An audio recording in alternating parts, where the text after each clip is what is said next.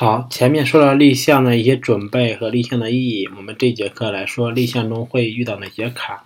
然后呢，左下角是我们的一个 QQ 和微信啊，有兴趣的朋友可以加我们的联系方式，然后大家可以更多的去交流、去答疑，包括售后服务都是通过 QQ 和微信进行的。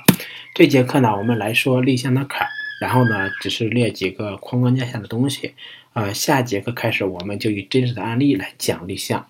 好，立项的坎儿会有哪些呢？我根据个人的一些经历里面遇到的，啊，包括结合部门遇到的，就是基本上分这么四个方向。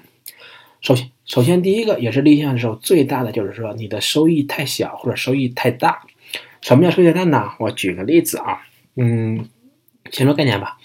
收益太小，就是说你的这个收益已经很小，可能我做这个事情需要投入二十万的成本，但是你的收益只有五万，那这个事情基本上是不需要去做的。那么第二个呢，就是收益太大，收益太大呢，一般是这个产品经理没能客观的去。量化、数据化的评估收益，而是拍着脑袋或者根据别人的一个建议做的一个值。举个例子，做电商的时候，尤其在京东做这个电商的产品，每个项目，如果你说我这个项目做完以后可以将订单转化率提升百分之一，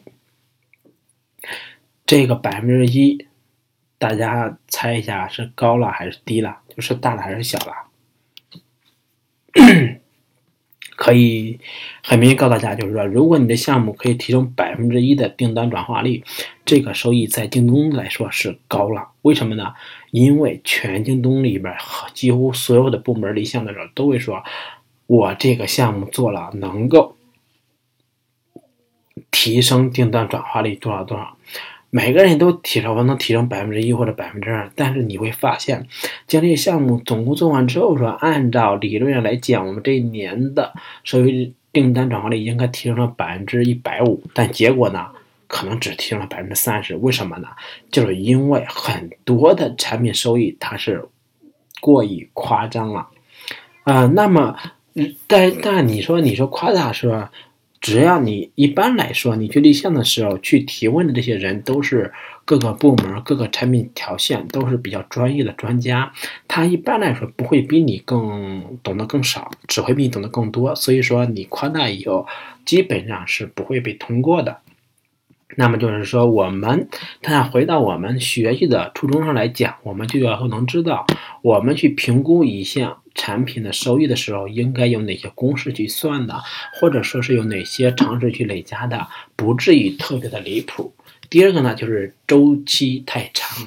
你说我这个产品非常非常重要，但是它需要十三个月才能做出来见效果。也就是说，今天开始做，最快最快十三个月之后才能看到效果。这样的项目我想做，基本上是不会被通过的。为什么？因为人们不可能等到一年之后去看你的效果。所以说，你这样的项目叫做吗？可以吗？可以。你把它拆分，把它拆分成十三份。第一个月做出来什么东西？第二个做什么东西？那么这次立项呢？我们先。说第一个月之后能够看见什么？这个基本上是人们能够容纳最长的一个等待时间了。你的周期超过一个月，几乎就不太靠谱了。当然是有的情况例外。你比如说，你想创立一家公司，那可能一个月就短了，是吧？对于我们日常工作来说，我们的立项可能一个月就是一个上限了。第三个就是优先受限，没有人手。像前面讲了，我们不同的项目有不同的优先级，比如说公司战略级的、部门级的、日常的。那么你的优先级如果说是一个日常的，那么前面排了十个高优先级的人，只有比如说三个人，那么可能就是你需要去排队了，等他们做完前面才做你的。这个就是说你在立项前最好先确认一下你的相配合的各个部门是否是有人力去做的。当然，就是如果说呃，理论上讲，我们应该去先和各个部门的人去协调，他们有精力来配合你，那这个立项是比较顺利的。至少在立项会上，他们不会给你提出问题。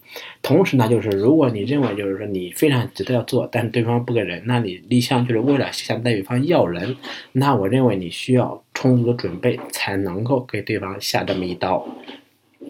最后一个就需求不行，难以服众，就是需求是你自己 YY 出来的，根本不存在市场的用户。那这个情况下，你的需求基本上立项是过不了的。当然就是说，你说我能不能过呢？能过。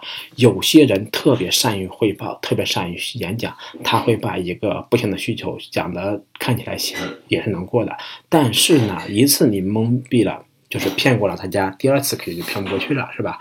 所以说，实事求是的讲，我们还是需要掌握一些比较好的需求才去做。当然，就是这一课我们稍微小结一下，就是说在立项的课上呢，我们经常会遇到，就是说我们做的这个事情收益太小，然后被否掉，或者是收益太夸张了也会被否掉。当然，就是我们想要做的就是收益合理。第二个呢，就是我们这个项目的成本太。周期太长，成本太高会被别人否掉。我们需要做的是将周期缩短，是吧？成本降下来。第三个呢，就是我们的项目优先级可能没有别人高，而不能排得上队。那么我们需要的就是想办法，是不是找一些业务方来提升我们的项目优先级呢？啊，这是一个考虑的方向。第四个呢，就是我们需求如果是一个伪命题的话，就不要去做了。我们尽量的要找到真命题的需求。当然，这真命题你一定要能够证明它是真的。这是呢，这一些是在立项的时候一定会遇到的方方面面。希望大家有了这个意识之后呢，可以刻意的去练习，将来工作的时候不会被这些绊倒。